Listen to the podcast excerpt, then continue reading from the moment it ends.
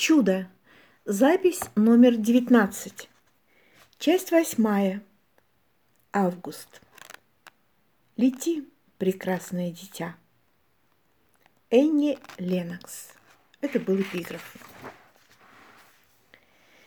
Каждую весну пятиклассники школы Бичера уезжают на три дня и две ночи в Пенсильванию, на, тур, на турбазу Брорвуд.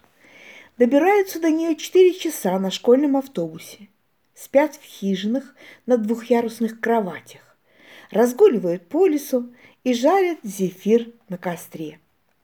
Учителя готовили нас к этой поездке весь год, и все давно считают до нее дни и часы. Все, кроме меня. То есть я тоже считаю дни и часы. Просто я всегда ночевал только дома, поэтому и волнуюсь. Большинство моих ровесников не раз ночевали у кого-нибудь в гостях, у бабушек с дедушками, например, или отдыхали в летнем лагере, но только не я, если не считать больницы. И даже тогда мама и папа на ночь оставались со мной. Но когда я подрос, я и сам не очень рвался из дома. Моя единственная попытка переночевать не дома у Кристофера с треском провалилась. Вот я и нервничаю из-за турбазы. Но с другой стороны, мне туда очень хочется. Я попросил маму купить мне новую сумку на колесиках, потому что на старой у меня нарисованы звездные войны, и я категорически отказываюсь брать ее на турбазу для пятиклассников. При всей моей любви к звездным войнам я не хочу, чтобы меня знали как их фаната – в средней школе все чем-то известны. Рос, например, спец по морям и океанам. Амос – лучший в параллели бейсболист. Шарлотта в шесть лет снялась в телерекламе. Оксимена очень умная. Это я о том, что в средней школе ты известен своими достижениями и увлечениями, а тут нужно быть осторожным. Вот, например, Макс А и Макс Б теперь навечно заядлые игроки в подземелье и драконы. Потому-то я и хочу немножко отстраниться от звездных войн. То есть я всегда буду их любить, как, например, любит их ушной доктор. Просто я не хочу, чтобы в средней школе меня знали как звездно-войнового маньяка. Я пока не уверен, чем хочу быть известен, но точно не этим. Ну, хотя вообще-то, конечно, я знаю, чем известен на самом деле. Но со своим лицом я ничего не мог поделать. А со старой сумкой могу. Мама помогала мне собирать вещи перед путешествием. Мы свалили на кровать всю одежду, которую я брал с собой, и мама аккуратно ее сворачивала и складывала в сумку, а я сидел рядом. Кстати, это была обычная синяя сумка на колесиках, никаких надписей и рисунков. «А что, если ночью я не смогу заснуть?» – спросил я. «Возьми с собой книгу.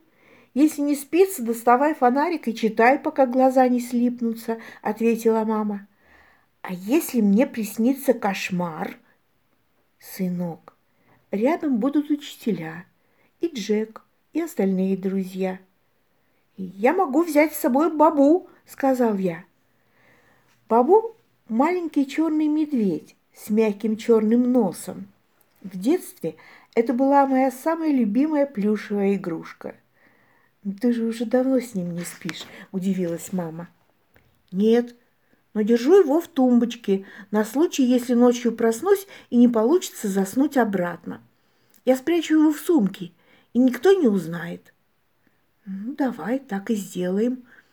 Мама достала бабу из тумбочки. Жалко, что там запрещены мобильные телефоны, вздохнул я. Да, жалко. Хотя я не сомневаюсь, что ты чудесно отдохнешь, Ави. Ты точно хочешь взять с собой бабу? Ага, только запихни его поглубже, чтобы никто не увидел, попросил я. Мама засунула бабу в сумку, а сверху положила последнюю футболку. Да, совсем забыла.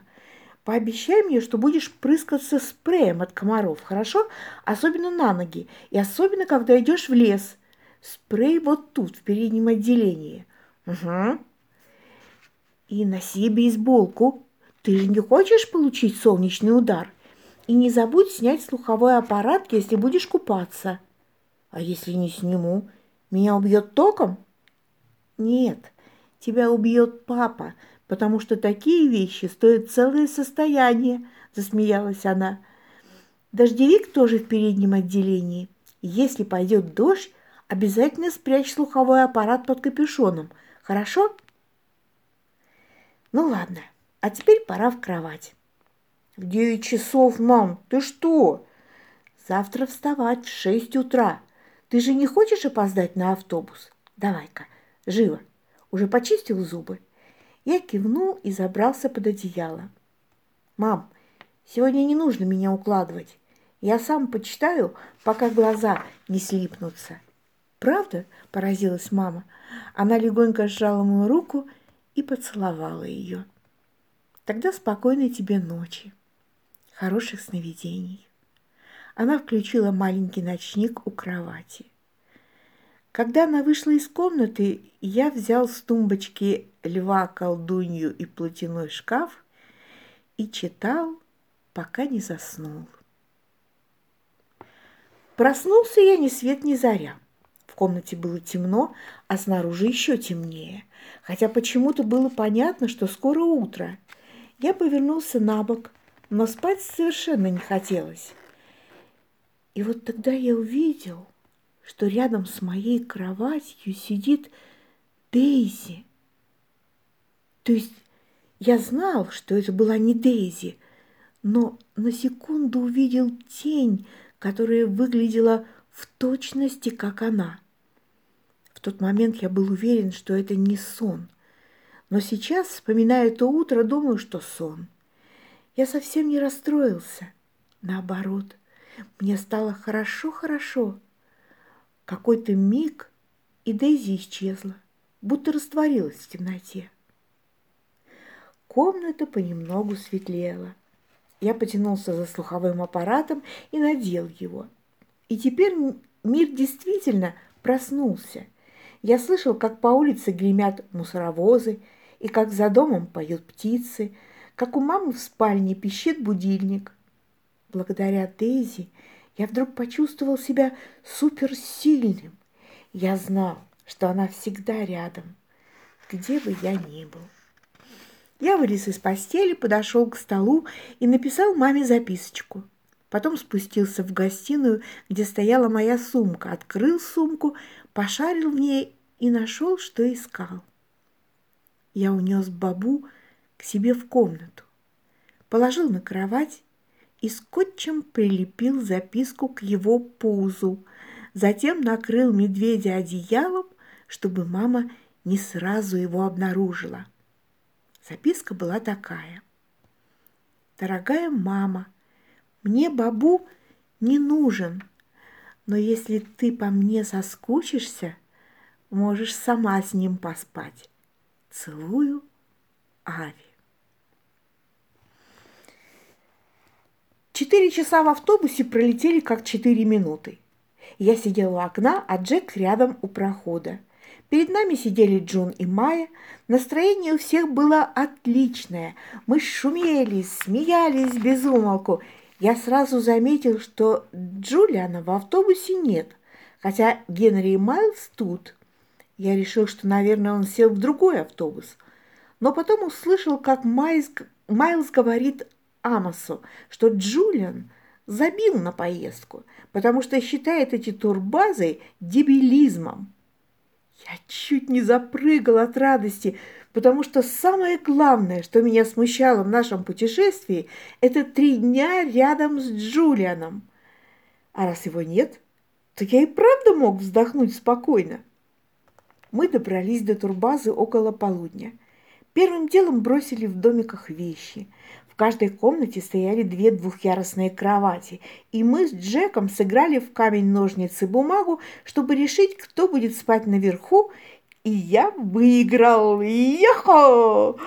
А еще с нами в комнате спали Рос с Тристаном и Пабло с Нино. Мы пообедали в столовой и отправились в двухчасовой поход по лесу. Центральный парк этому лесу и в подметке не годится, потому что лес настоящий.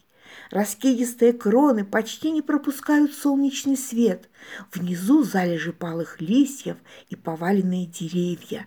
Над головой птичьи крики, и щебет, и чириканье. Когда мы возвращались в лагерь, начался ливень.